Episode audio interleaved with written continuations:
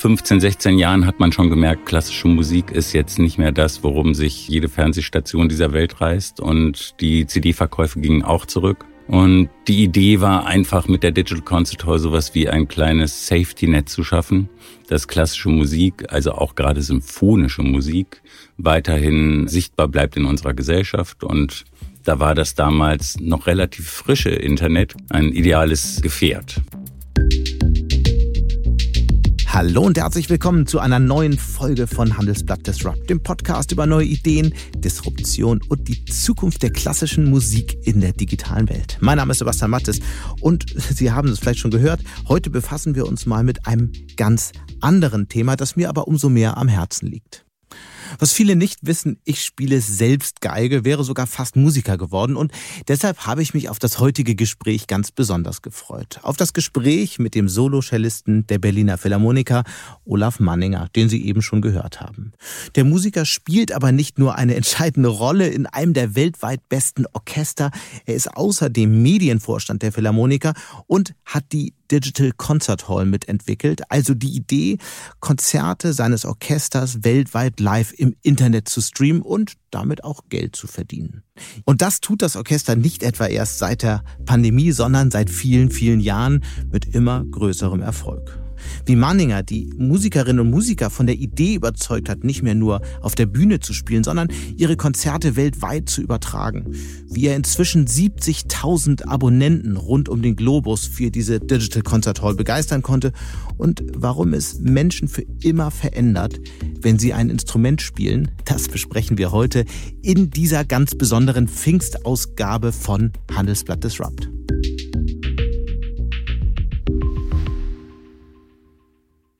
Und damit jetzt zu meinem Gespräch mit dem Solocellisten der Berliner Philharmoniker, Olaf Manninger. Hallo, Herr Manninger. Hallo, Herr Mattes. Schön, Sie zu sprechen. Ich freue mich auch. Sie sind ja Solocellist der Berliner Philharmoniker und gleichzeitig, kann man so sagen, Miterfinder der Digital Concert Hall. Das ist eine Plattform, über die die Berliner Philharmoniker mittlerweile pro Konzert, also ihre Konzerte übertragen und pro Konzert durchaus mehrere tausend äh, Zuschauerinnen und Zuschauer live erreichen. Das ist eine großartige Innovation. Wie kam es eigentlich zu der Idee, mit der Sie ja weltweit zu den Classic Streaming Pionieren geworden sind? Ja, die Idee war wahnsinnig naheliegend, eigentlich zu naheliegend, so dass ich nur darüber stolpern musste. Ich habe lange Jahre mich für das Orchester damit beschäftigt, äh, die mediale Erreichbarkeit, die Verfügbarkeit des Orchesters äh, abzubilden in der Welt. Das sprich, ich habe mich gekümmert um CD-Produktion, ich habe mich gekümmert um die Osterfestspiele in Salzburg mhm. damals, ich habe mich gekümmert um alle TV-Belange, alles immer zusammen mit einem Kollegen und hatte deswegen einen ganz guten Einblick, wie es denn so steht für die mediale Verbreitung von klassischer Musik im Allgemeinen. Und vor 15, 16 Jahren hat man schon gemerkt, klassische Musik ist jetzt nicht mehr das, worum sich äh, jede Fernsehstation dieser Welt reißt. Und die CD-Verkäufe gingen auch zurück. Und die Idee war einfach mit der Digital Concert Hall sowas wie ein kleines Safety-Net zu schaffen, dass klassische Musik, also auch gerade symphonische Musik, weiterhin äh, sichtbar bleibt in unserer Gesellschaft und da war das damals noch relativ frische Internet, kann man sich gar nicht mehr vorstellen. Irgendwie die Zeitspannen sind ja wirklich mhm. wahnsinnig kurz. Äh, natürlich ein, ein idealer, ein ideales äh, Gefährt. Mhm. Ich würde gerne äh, durchaus gleich nochmal diskutieren, woran es eigentlich liegt, dass klassische Musik eine geringere Rolle spielt. Aber zunächst mal war das ja auch für so ein Orchester wie die Berliner Philharmoniker und es ist ja durchaus auch so, dass Musiker tendenziell äh, auch mal konservativer sind, wenn es um so Innovationen geht, äh, war es ja ein großer Schritt. Wie kam die Idee eigentlich beim Orchester an? So mittel.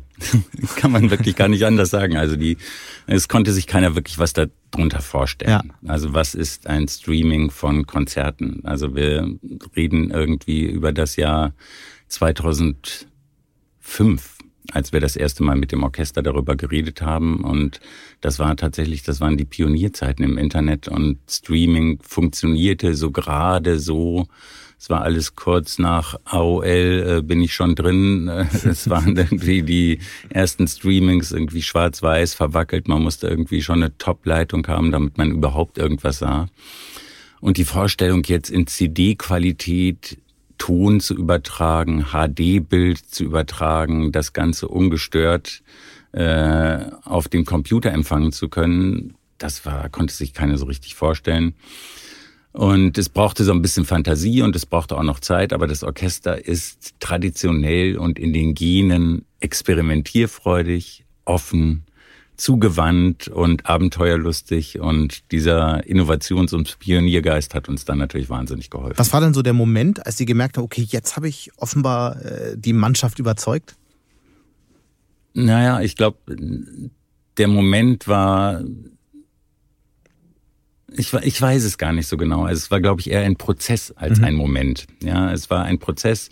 Äh, ich habe über Jahre immer wieder mit dem Orchester darüber gesprochen und wir haben uns Gedanken gemacht und ausgetauscht darüber, was das heißt, auch in erster Linie, wenn jedes Konzert, was man spielt, live in der ganzen Welt übertragen wird. Da gibt es natürlich irgendwie Ängste, es ist ein Riesendruck.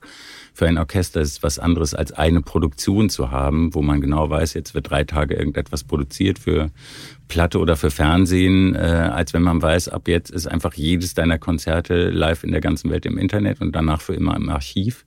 Da musste man sich schon irgendwie dran gewöhnen und das ging nur in einem prozessualen Kontext. Mhm. Und äh, was hat Sie dann am Ende überzeugt? Ich glaube, die Möglichkeit, die Faszination, dass man wirklich teilhaben kann bei einem Live-Konzert der Berliner Philharmoniker, auch in Südamerika und auch in Asien, äh, einfach in der ganzen Welt. Das ist schon eine sehr, sehr spannende Vorstellung gewesen, äh, in der Zeit, als wir uns darüber äh, Gedanken gemacht haben. Jetzt ist es irgendwie eine relative Selbstverständlichkeit, muss man sagen. Aber da, damals war es tatsächlich noch, noch sehr neu. Und mhm. ich kann mich sehr genau daran erinnern, wie faszinierend ich selbst es fand, in der Philharmonie dabei zu sein, indem ich einfach nur äh, meinen Internetbrowser geöffnet habe und auf diese Website gegangen bin. Und plötzlich war ich mitten in dem Geschehen. Und einfach dieses, dieses dabei sein können und danach auch natürlich die Möglichkeit zu haben, in diesem Archiv zu stöbern, äh, das war schon eine große Faszination. Und das war dann auch der Punkt, als das Orchester das gemerkt hat, die ersten Tests und Versuche, die wir gemacht haben, äh, wie toll das ist, wie viele Reaktionen es aus der ganzen Welt darauf gab. Äh, das hat dann auch den letzten Zweifler, glaube ich, für die Sache eingenommen. Dann lassen Sie uns mal über ein paar Zahlen sprechen. Wie muss man sich das vorstellen? Wie viele Zuschauer verfolgen dann live so ein Konzert außerhalb des Konzertsaals? Ja, das hat sich natürlich in den letzten 14 Jahren unglaublich gewandelt. Also wir haben angefangen, äh, ich glaube, mit drei, vier, 5.000 Abonnenten auf der ganzen Welt. Äh, jetzt sind wir bei weit über 70.000 Zugängen. Äh, live dabei sind ungefähr so zwischen 8.000 und 12.000, hm. würde ich mal sagen. Äh, also deutlich mehr als in die Philharmonie passen? Deutlich mehr als in die Philharmonie mhm. passen. Äh, und natürlich äh, eingeschränkt natürlich auch durch äh, die Kompatibilität dieser Zeit mit den verschiedenen Zeitzonen. Also wenn man sich vorstellt, Japan, äh, einer unserer größten Märkte für die Digital Concert Hall, da ist es bei einem Live-Konzert dann drei Uhr morgens, mhm. das ist irgendwie nicht so prickelnd. Deswegen haben wir auch da angefangen, jetzt für den asiatischen Raum sowas, wir nennen das Rerun. Da wird es also zu, am nächsten Tag quasi zeitversetzt übertragen und dann haben die Leute auch das Gefühl, sie sind sehr nah dabei. Aber das sind so ungefähr die Zahlen. Also fünfmal die Philharmonie komplett gefüllt. Das ist schon ganz anständig, glaube ich. Sie hatten es ja anfangs erwähnt. Einer der Impulse war auch klassische Musik dann doch noch weiter eine große Bühne zu geben, wenn sie Bühnen überall kleiner werden oder sogar abgebaut werden. Sie nehmen ja auch Geld dafür. Wie, viel nimmt man da so ein? Was passiert mit dem Geld? Naja, das ganze Projekt der Digital Concert Hall ist ja kein kommerzielles Projekt. Mhm. Also diese, das ist keine Firma, die wie eine Universal Music oder Sony darauf getrimmt ist, Investorengeld äh, zu optimieren und Dividenden auszuschütten und möglichst viel Gewinn zu machen, sondern es ist das komplette Gegenteil. Also wir möchten einfach produzieren, wir möchten jede Woche eine tolle Konzertproduktion machen, wir möchten tolle Sachen nebenher machen. Äh, Dokumentationen machen, Musikerporträts machen, Interviews machen, mhm. Behind the Scenes machen, äh, Sachen lizenzieren, Kinomaterialien, Filme, die über das Orchester gemacht wurden und so weiter und so fort. Also das ganze Ding ist so aufgebaut, dass am Ende eines erfolgreichen Geschäftsjahres über die Ticketeinnahmen die Produktion und der Staff organisiert werden konnte. Und wenn man ein besonders erfolgreiches Jahr hat, hat man Geld, um besondere Zusatzproduktionen machen zu können. Und am Ende des Jahres steht eine Null und so soll es auch sein. Hm. Das heißt, gibt es dann sowas wie Wachstumsziele für die nächsten Jahre, um dann irgendwie das Programm noch weiter ausbauen zu können? Unbedingt, unbedingt. Also wir möchten, sind jetzt in den letzten zehn Jahren, sind wir immer so zwischen 10, 15, 20 Prozent gewachsen, mhm. am Anfang schneller. Jetzt ist das organische Wachstum eigentlich so zwischen 10 und 15 Prozent. Wie groß das Potenzial ist, ist wahnsinnig schwer zu sagen. Da, dadurch, dass ich glaube, dass es bestimmt 300, 400, 500.000 Klassikmusikbegeisterte äh, Berliner Philharmoniker-Fans gibt auf der Welt, die man abholen könnte, äh, ist, das, ist das Potenzial, glaube ich, sehr hoch. Sie sehen ja in den digitalen Angeboten natürlich auch die Zahlen, welche Art von Konzerten besonders beliebt sind. Was erkennt man da für Muster? Was sind denn so die beliebtesten Konzerte, Komponisten äh, oder Dirigenten? Also natürlich ist der Chefdirigent Kirill Petrenko jetzt äh, ein, ein ganz besonders beliebter mhm. Künstler. Also ihn jetzt, der ist ja noch relativ frisch bei den Berliner Philharmonikern, ja. ihn mit dem Orchester zusammen zu erleben, ist für viele Leute ein großes Faszinosum. Da möchten viele dabei sein. Äh, natürlich die große symphonische Musik, überhaupt gar keine Frage. Aber es ist jetzt nicht so, dass man, dass man sagen würde, ähm, Brahms ist das 20-fache von Ligeti. Überhaupt nicht. Und auch wenn man irgendwie ein Bundesjugendorchester, unser Patenorchester ja. zum Beispiel überträgt, das ist dann, fällt eher irgendwie unter Education mhm. und Nachwuchs und Förderung, ist es auch nicht so, dass dann nur noch ein paar hundert zuschauen, sondern wir haben, glaube ich, ein sehr treues Stammpublikum, das das, was wir anbieten, unter Hochqualität abstuft und sich nach Möglichkeit bei Zeit anschaut. Also von daher gibt's da gar nicht so die Big Runner. Schauen Sie denn bei der Auswahl der Programme auch auf solche Zahlen? Spielt das eine Rolle? Die Frage, wie viele Menschen man möglicherweise anspricht, entweder äh, digital oder, oder, oder auch im Konzertsaal. Wie, wie funktioniert das? Oder ist das eine rein künstlerische Entscheidung? Rein künstlerische Entscheidung. Mhm. Also Gott sei Dank, muss ich wirklich sagen, Gott sei Dank ist es so. Die Digital Concert Hall ist ja eine nachgeordnete Instanz. Also wir machen ja als Institution, machen wir ein Programm als Orchester zusammen mit dem Chefdirigenten, äh, machen wir ein Programm für die Philharmonie, für die Philharmoniker und für das, was wir wichtig halten in der Welt der klassischen mhm. Musik. Mhm. Und da ist natürlich die künstlerische Entscheidung das allererste. Ich würde gern trotzdem nochmal auf Ihren Gedanken vom Anfang zurückkommen, als Sie sagten, dass klassische Musik eigentlich weniger stattfindet. Woran liegt das eigentlich?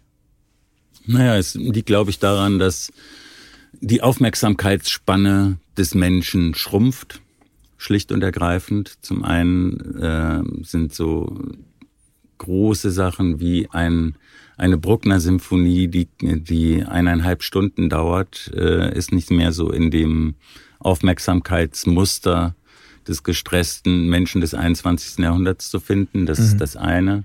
Das zweite, aber noch viel wesentlichere, glaube ich, ist, dass äh, die klassische Musik so und so schon vom Grunde an aus der Gesellschaft zurückgedrängt wird. Musikunterricht in den Schulen, in den Kindergärten äh, wird weniger der Instrumentalunterricht, die Verbreitung von Musikschulen ist weniger geworden in den letzten Dekaden.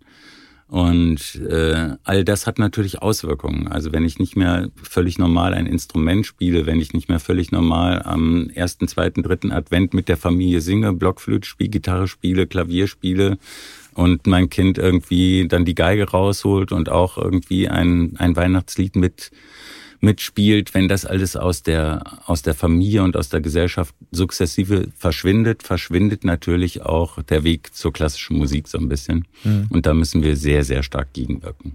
Sie sagten, die Musik wird auch äh, im Grunde aus dem Leben rausgedrängt. Wer drängt denn da eigentlich? Da gibt es dann immer eine Kraft. Was ist das für eine Kraft? Wer ist das eigentlich? Lassen Sie uns mal Ross und Reiter nennen hier.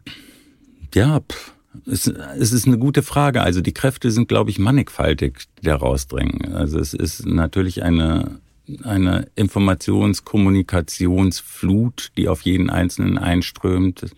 Äh, wenn man sich vor 20 Jahren, wenn man da irgendeinem gesagt hätte, und da war ich irgendwie auch schon irgendwie 37 Jahre alt, dass in 20 Jahren die Leute mit so Geräten in der Hand rumlaufen und zwar permanent, mhm. ja, permanent, äh, nicht nicht nur auf der Straße, nicht nur wenn sie sprechen, sondern irgendwie die laufen gegen Laternen, weil sie irgendwie äh, kommunizieren und schauen sich irgendwelche Filme an, während sie Straßenbahn fahren und kommen nach Hause und äh, reden nicht mehr mit ihren Kindern, sondern äh, versuchen die irgendwie von TikTok und KKG fernzuhalten. Dass das so lebensbestimmend ist, das ist natürlich ein riesiger Zeitfresser. Und diese, diese Zeit für Muße, für Langeweile, für Kunst und Kultur geht den Menschen in großer Breite verloren. Mhm. Und ich glaube, das ist schon mit Sicherheit einer der Mächte, die äh, da rausdringen. Wie lief das denn eigentlich, als Sie klein waren? Wie sind Sie zur Musik gekommen? Sie sind ja jetzt heute äh, Solo-Cellist bei den Berliner Philharmonikern. Wir hatten es besprochen. Da muss man ja schon sagen, viel, viel mehr geht fast nicht. Wie fing das alles bei Ihnen an? Naja, bei mir fing es so an, dass ich 64er Jahrgang, also einer der geburtstenstärksten Jahrgänge überhaupt, war, wir mit der Familie umgezogen sind im Ruhrgebiet von einer Stadt in die andere und es schlicht und ergreifend keine Kindergartenplätze gab. Und wir haben eben drüber gesprochen, Musikschulen, die jetzt aus der Gesellschaft gedrängt werden, äh, sind Ende der 60er Jahre, Anfang der 70er Jahre entstanden. Und mhm. zwar in großer Breite entstanden. Und da gab es sowas wie eine musikalische Früherziehung. Und für meine Eltern, die überhaupt gar nichts mit klassischer Musik oder Musik zu tun hatten, war das die einzige Möglichkeit, ihre Kinder irgendwie zumindest an zwei Vormittagen in der Woche loszuwerden, betreut zu haben. Und das haben sie dankend angenommen. Und ob das jetzt irgendwie eine Musikschule gewesen ja. wäre oder eine Tanzschule, ich glaube, es wäre völlig egal gewesen irgendwie. Tänzer wäre ich wahrscheinlich nicht geworden. Tango-Tänzer, ja. Aber es ist auch eine ganz schöne Vorstellung. Aber so bin ich zur Musik gekommen mhm. und war dann da in dieser musikalischen Früherziehung. Orffsche Instrumente, man hat irgendwie so ein bisschen auf so einem Xylophon rumgeklöppelt mhm. und Marimbaphon und getrommelt und was weiß ich was gemacht. Und da haben die gemerkt, dass es ein Talent gibt und das wurde dann sehr, sehr, sehr äh, sehr gefördert und auch sehr schnell gefördert.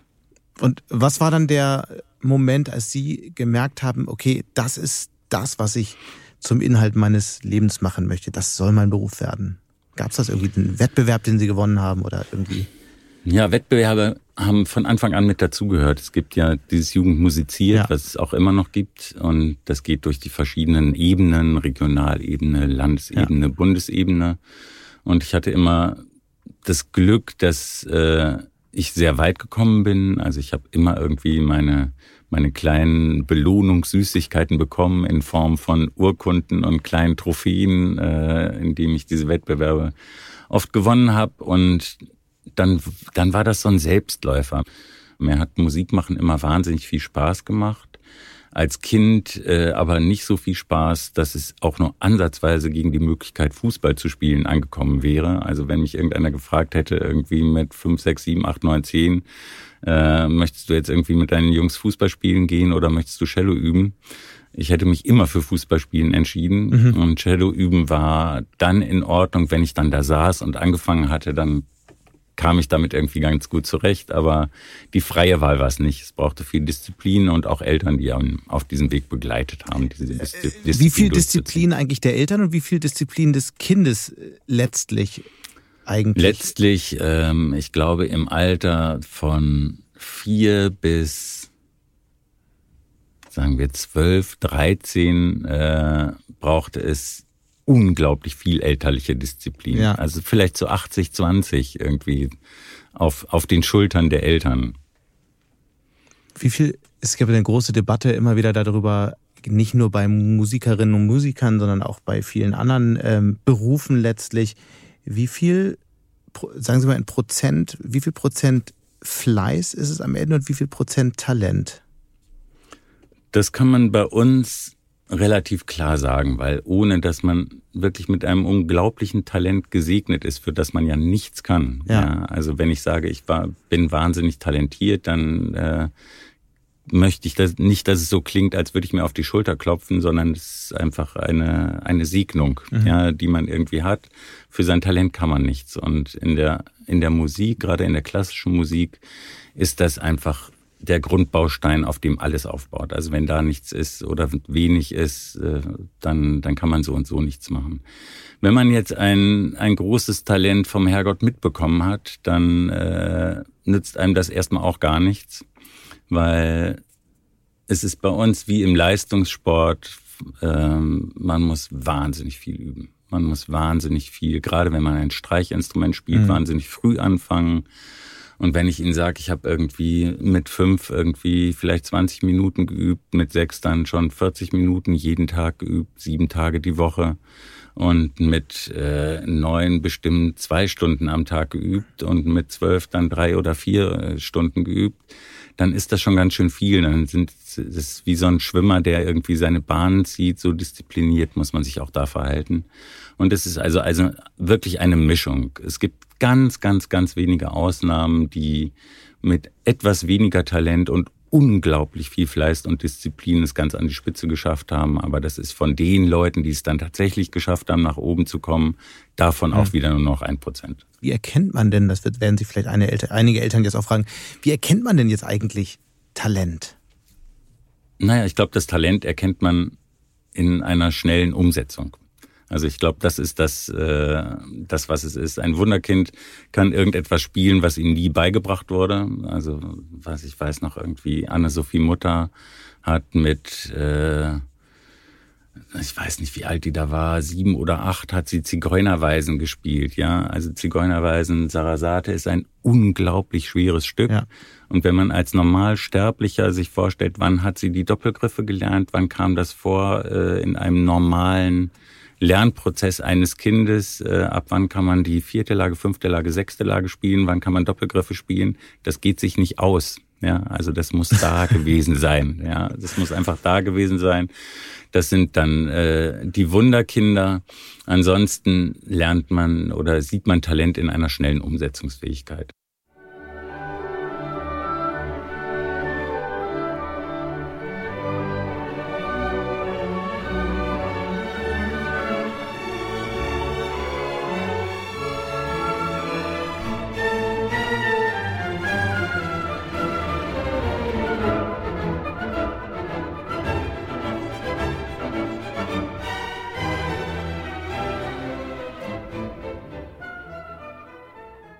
Eine andere Diskussion, äh, die in diesem Zusammenhang oft geführt wird, ist, und dann das eher äh, der Blick auf das gesamte Orchester, auf den Klangkörper, ähm, war in den vergangenen Jahren immer wieder, was eigentlich äh, Führungskräfte von Orchestern lernen können, was Führung angeht, was, was Teamfähigkeit angeht.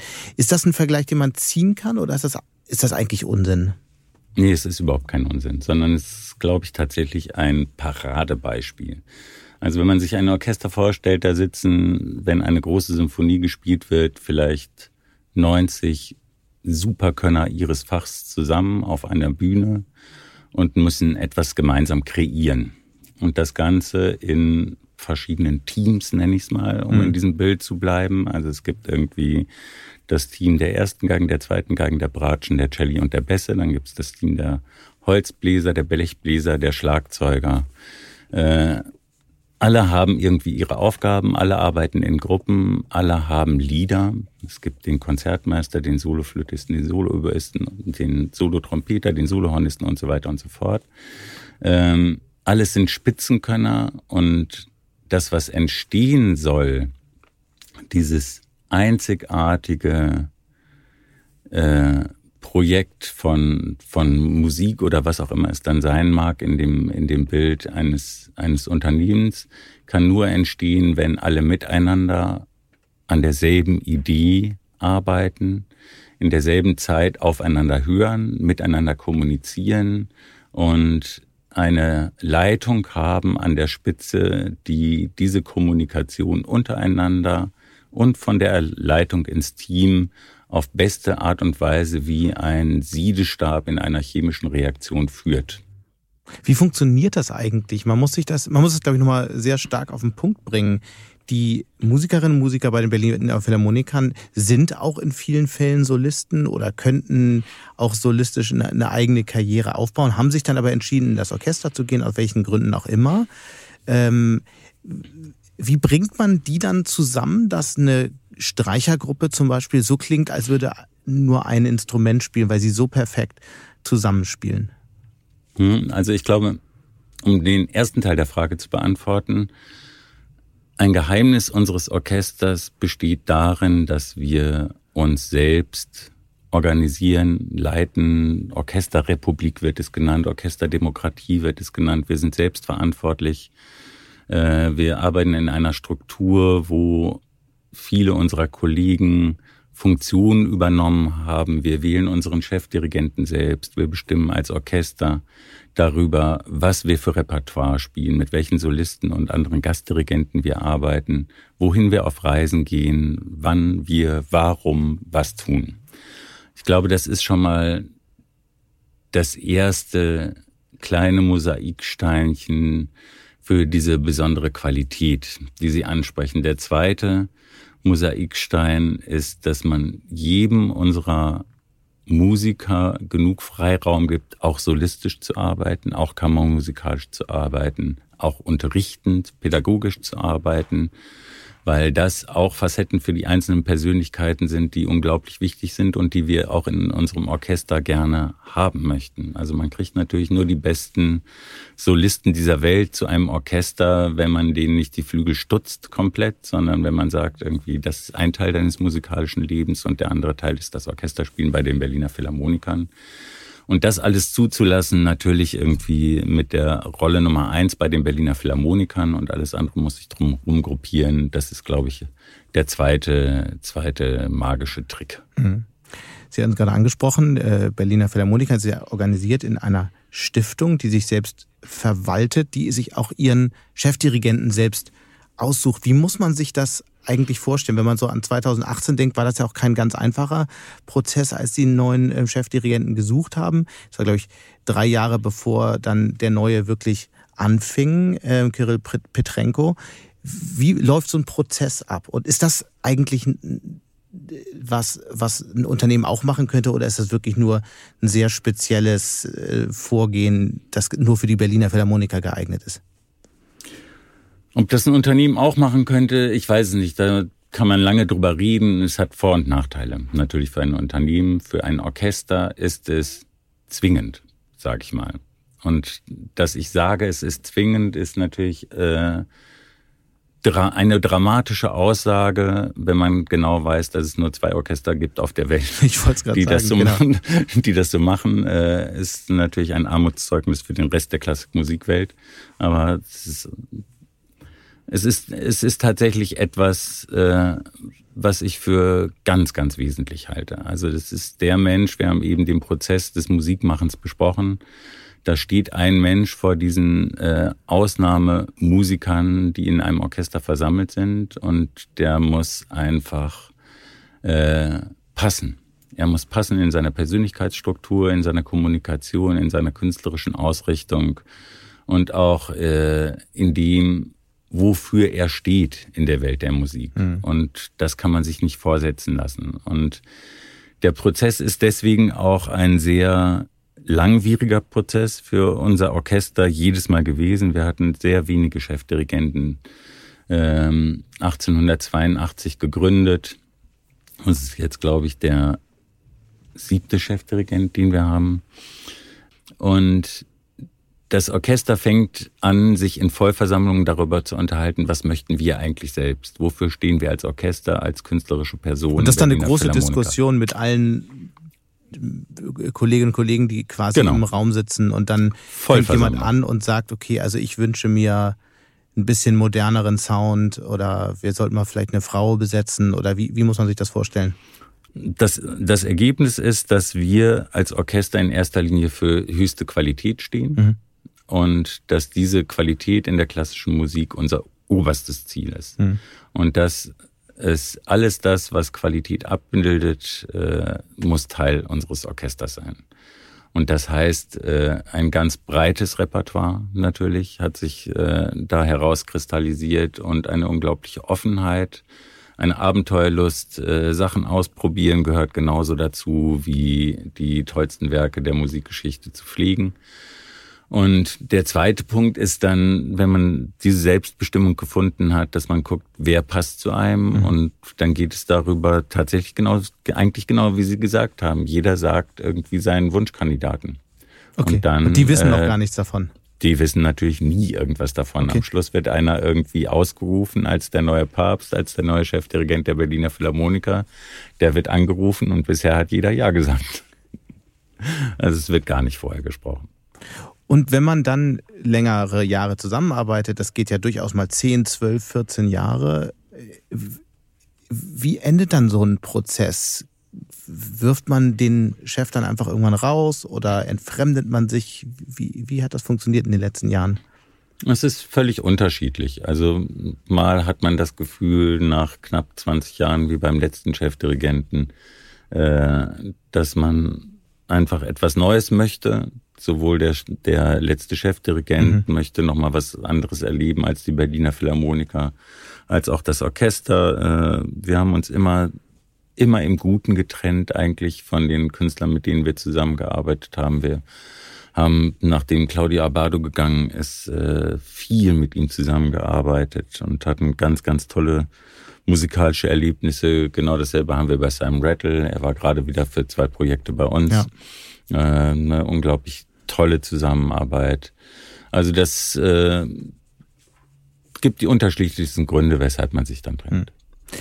Sie sind ja persönlich seit 27 Jahren Orchestermusiker. Überall, in allen Branchen wird eigentlich über den Wandel der Arbeitswelt gesprochen. Man hat das Gefühl, im Orchester läuft es alles noch genauso wie vor einem Vierteljahrhundert oder übersehen wir die Veränderung? Ähm, ich glaube, der Wandel in der Hochkultur ist nicht so dramatisch schnell wie in anderen äh, Lebens, Lebensbereichen und Arbeitsbereichen in erster Linie. Mhm. Es ist äh, eine, diese Institution des, des Orchesters ist eine sich nur ganz, ganz langsam wandelnde, wirklich langsam wandelnde. Äh, vielleicht auch ein Problem, muss man sagen viel wesentlicher ist natürlich, dass ich mir wünschen würde, dass äh, sich ein Orchester schneller der Gesellschaft anpassen könnte und man sich schneller gegenseitig äh, auf, auf einen gegenwärtigen Stand der Bedürfnisse bringen könnte. Und diese Prozesse sind leider sehr langsam. Äh, was heißt das konkret? Also was, was müsste also, da passieren? Konkret, äh, ich habe vor vielen, vielen Jahren, habe ich zum Beispiel den Versuch gestartet, die Filmmusik zum Bestandteil eines Konzertalltags eines Orchesters mhm. zu machen. Äh, weil ich denke, dass die Filmmusik, es gibt so fantastische Filmmusikkomponisten. Wir haben gerade zum ersten Mal mit John Williams ein Konzert gemacht. Äh, die Philharmonie stand Kopf, ja, mhm. also nicht nur ob dieser Musik, sondern auch ob dieses äh, fantastischen äh, Musikers, der das alles komponiert hat und auch geleitet hat diese Art von Musik müsste irgendwie orchestral auch in die Konzertsäle kommen. Das ist aber schwer, weil auch da gibt es irgendwie in der Filmmusik eine ganze Industrie, die einfach anders funktioniert, als ein, ein Konzertablauf äh, normalerweise ist. Äh, die Musik des 21. Jahrhunderts ist so wahnsinnig intellektuell geworden, dass sie schwer zu greifen ist für den Normalhörer. Ohne Beipackzettel funktioniert es halt oft nicht, ne? Genau, genau. Ohne Beipackzettel funktioniert es oft nicht, haben Sie schön ausgedrückt. Genauso ist es. Und auf der anderen Seite ist es natürlich auch so, dass äh, wenn man in seiner Zeit lebt, äh, wird man auch 200 Jahre später auf die Zeit schauend feststellen, dass von dieser Musik, die in der Zeit gespielt wurde, auch nur drei Prozent überlebt hat. Das stimmt, aber ich meine, ist es, wenn man gerade zeitgenössische Komponisten anschaut, dann ist es ja schon so, die wenigsten, also wirklich nur ein Bruchteil von ihnen gelingt es, äh, äh, wirklich Zuschauer mitzureißen. Intellektuell ist die Musik in der Tat, wie Sie sagten, aber sie ist halt mitunter sehr, sehr verkopft und, und äh, sehr wenig emotional. Ist das eigentlich auch einer der Gründe dafür, dass klassische Musik vielleicht ein bisschen für viele aus dem Relevant Set des Alltags verschwunden ist? Ja, ja, natürlich. Also äh, wenn ich mir vorstelle, irgendwie vor 100 Jahren sind die Leute in einen Konzertsaal gegangen und haben ein Stück zum ersten Mal erlebt, waren mhm. bei einer äh, Uraufführung der dritten Brahms dabei oder Strauss hat irgendwie sein neuestes Werk irgendwie Don Quixote dirigiert äh, und das war einfach ein Ereignis, das war ein Phänomen. Da standen die Leute auf den Stühlen und fanden es ganz, ganz, ganz, ganz toll und sind irgendwie beglückt nach Hause gegangen und haben darauf gewartet, dass dieser Komponist seine nächste Symphonie schreibt. Ja, mhm. das kann man sich ja gar nicht mehr vorstellen. Ja, heute ist es so, in der ersten Hälfte wird das zeitgenössische Stück gespielt und alle warten auf die Pause, dass dann endlich der Bruckner anfängt.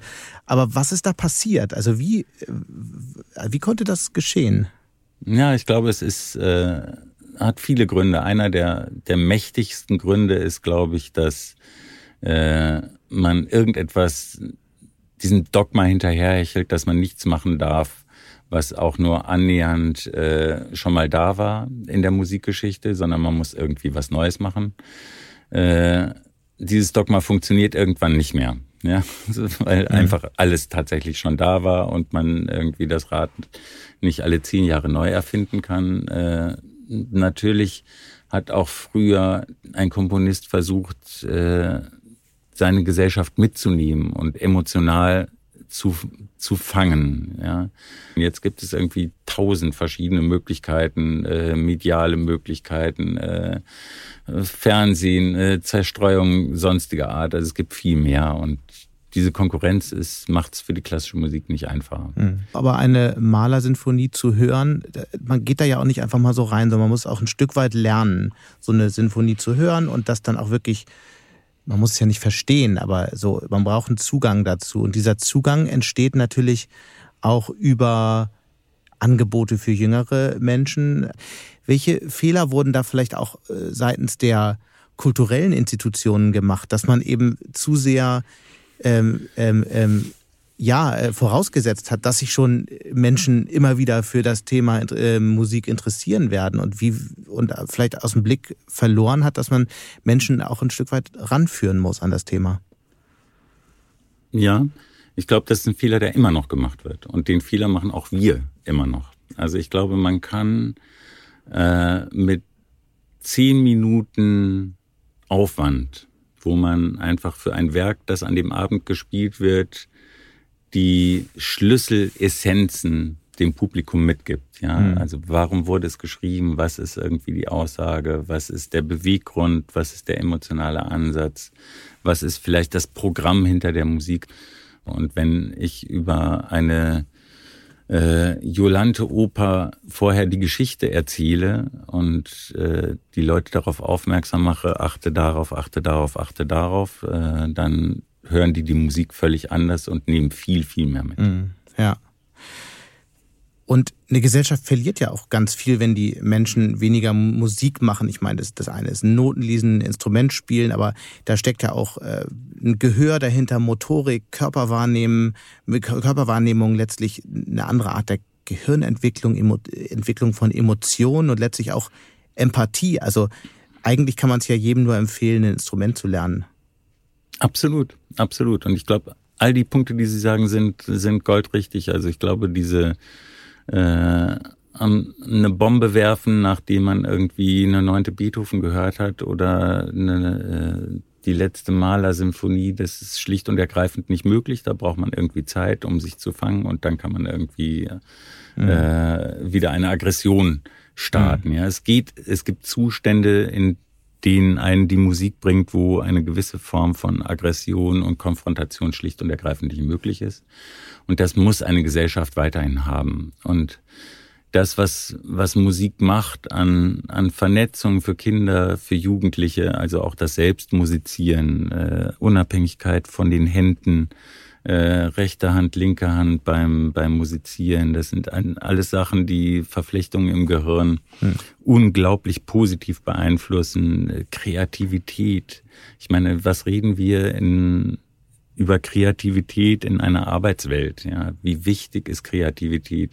Wie wichtig ist ein offenes Denken, äh, wo der Ausgang nicht schon vorherbestimmt ist für Arbeitsprozesse, für Innovationen, für große neue Ideen, äh, auch in der Arbeitswelt. Äh, all das wird natürlich durch Musik unglaublich gefördert. Ja. Viel, viel wird ja über Fachkräfteprobleme auch gesprochen. Das ist wahrscheinlich bei den Berliner Philharmonikern nicht so das Thema, der Nachwuchsmangel, oder? Weil sie ja aus, aus aller Welt die besten Leute rekrutieren. Ja, aber man merkt es natürlich schon. Man merkt es schon, dass bestimmte gesellschaftliche Sachen auch sich bei uns widerspiegeln. Also wir haben zum Beispiel. Äh, also bewerben sich nur noch 400 Leute auf eine Stelle anstatt 800 genau. oder? Okay. Nee, nur noch nur noch 200. okay. Also es sind immer noch wahnsinnig viele, die ja. sich bewerben, aber man merkt schon, dass es gewisse Instrumente gibt, äh, wo wir einfach nicht besetzen können, weil weil wir den den speziellen Menschen Echt? und Musikertypus welche, nicht finden. Welche sind das? Erste Hornstelle ist bei uns seit Ewigkeiten frei, also seit vielen Jahren mhm. frei. Und Sie hören dann seit Jahren Hornisten, aber keiner passt ins Orchester, genau. weil der Sound nicht stimmt.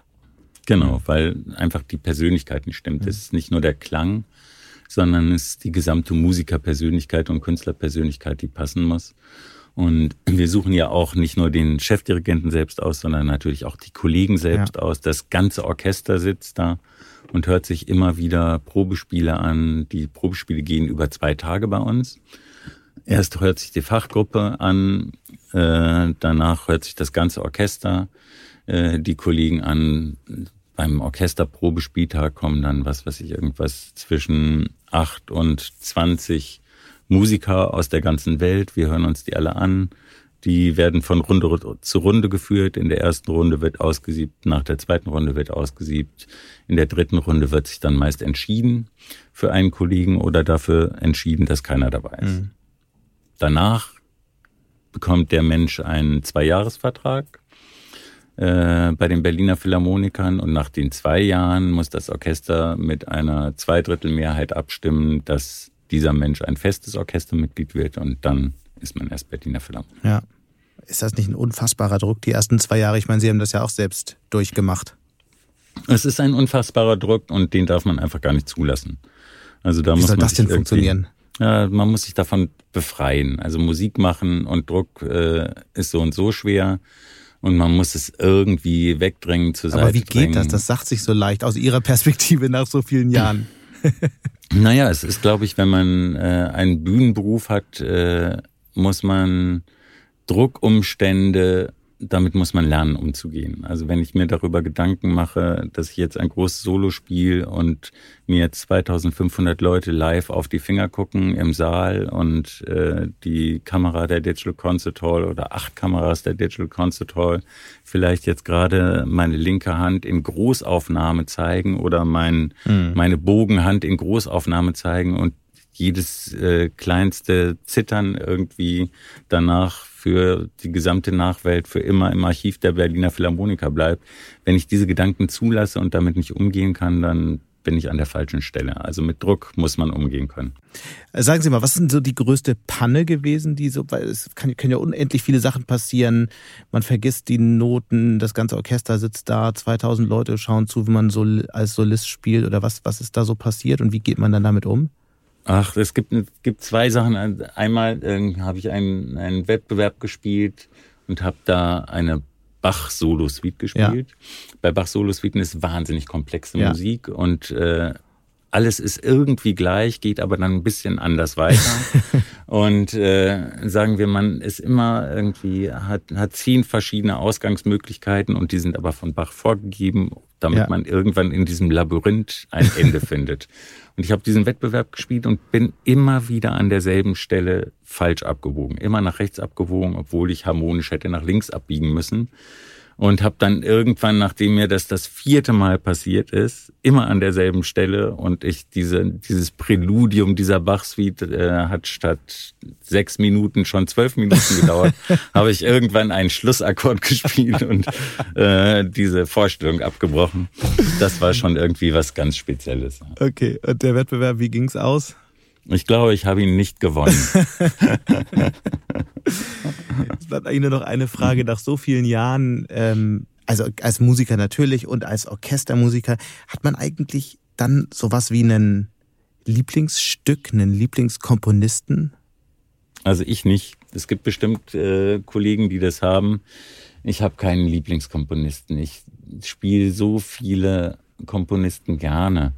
Äh, es gibt für mich schon für die, für die große symphonische Musik mhm. ist für mich das Herz am weitesten aufmachende, äh, das Perspektiven öffnende mit unserem Orchester ist, sind schon die großen Bruckner-Symphonien. Und welche da ja. genau? Siebte Bruckner. Ach, das ist, das hätte genau die hätte ich jetzt auch gesagt. das ist einfach nur ein Traum. Absolut. Also wer, wer jemals in die Situation kommt, im Auto zu sitzen, durch die Alpen oder die Dolomiten zu fahren und dabei eine Siebte Bruckner zu hören bei schönem Wetter, der weiß, was Größe im Menschsein und in der Natur bedeutet. Und äh, mhm. das ist schon, das ist schon wahnsinnig. Und dann auch noch äh, die, die, tragische Geschichte des Stückes, ähm, die wir jetzt natürlich nicht weiter vertiefen könnten. Wir könnten jetzt noch ganz lange darüber sprechen, ob man die im Langsamsatz mit oder ohne Paukenschlag, äh, Beckenschlag ähm, hören sollte. Aber ich würde sagen, das heben wir uns auf für einen kleineren Kreis, weil dann haben wir hier ansonsten ganz viele verloren. Aber bis hierhin äh, möchte ich mich ganz herzlich für das sehr interessante Gespräch bedanken. Es waren für mich nochmal Einblicke in eine Welt, die mich seit vielen Jahren interessiert, aber die ich ja natürlich auch nur von außen beobachte. Und deswegen ganz herzlichen Dank, dass Sie sich darauf eingelassen haben. Sie sind der erste Musiker, der erste Solo-Cellist hier im Podcast. Ja, und wir werden das natürlich weiter verfolgen, wie es bei der Digital Concert Hall der Berliner Philharmoniker weitergeht. Wunderbar, Herr Mattes. Es war mir eine Freude.